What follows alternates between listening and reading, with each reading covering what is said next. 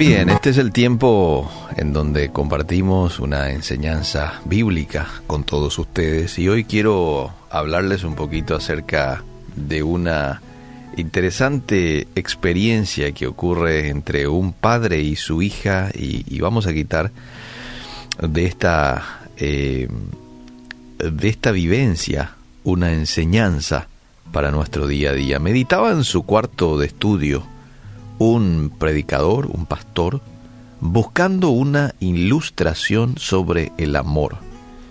Y aquellos que suelen predicar este, en sus iglesias saben cuán importante es la concentración a la hora de hacer un mensaje, ¿verdad? Este es fundamental porque uno tiene que estar abierto al mensaje del Espíritu Santo en el corazón, en la mente, a idear, ¿no? A buscar alguna ilustración que, que aporte o apoye lo que yo estoy diciendo. Bueno, este era el caso de este pastor que estaba allí concentradísimo, tratando de fusionar lo que estaba diciendo con una ilustración. Él estaba enseñando sobre el amor. En ese interín, de pronto entra en el cuarto su hijita pequeña. Y le dice, papá, siéntame un poco sobre tus rodillas. Y el papá le dice, no, hijita, no puedo ahora, anda a jugar afuera. Este, y más adelante vamos a jugar juntos, ¿te parece? Papi está muy ocupado ahora. Quisiera sentarme un momento en tus rodillas. Súbeme, papá, dijo ella. Entonces ya el padre no pudo negarse a una súplica tan tierna. Bueno, ven, le dijo, y le tomó a la niña y la subió a sus rodillas y le dijo, hijita mía, ¿quieres mucho a papá? Y ella respondió, sí que te quiero. te quiero mucho, papá. Y el padre le pregunta, ¿y cuánto me quieres, pues?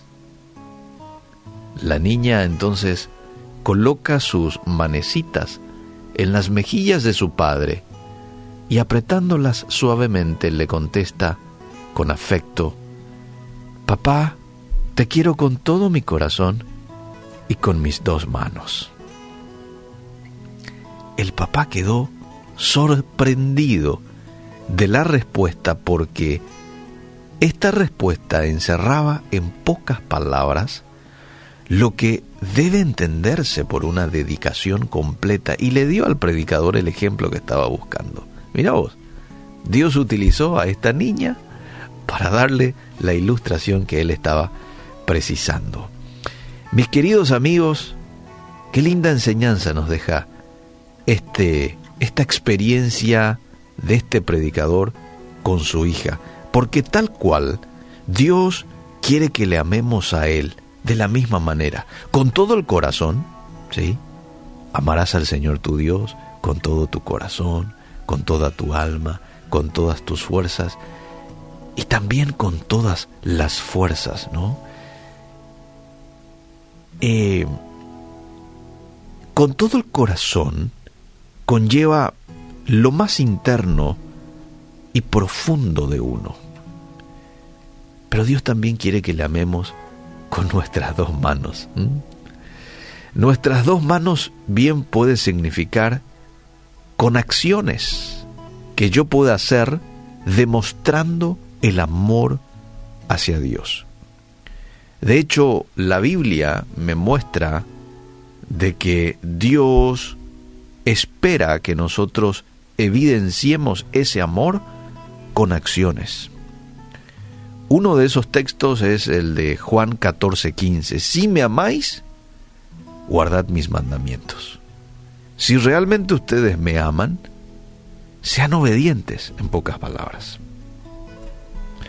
Primera de Juan 3:10 dice, en esto se manifiestan los hijos de Dios y los hijos del diablo. Dos puntos. Todo aquel que no hace justicia y que no ama a su hermano, no es de Dios. Clarito. Es como que Dios aquí dice, aquí hay, vamos a hacer una diferencia entre mis hijos y los hijos del otro, del adversario. Todo aquel que no practica justicia y que no ama a su hermano, no es mi hijo. Es hijo de otro, no es el mío, no es de Dios. ¡Wow! Qué desafío, ¿no?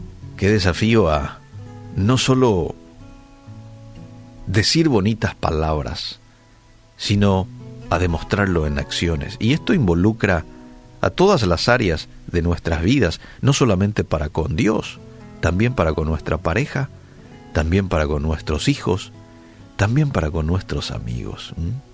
Qué importante la coherencia entre lo que decimos y lo que hacemos.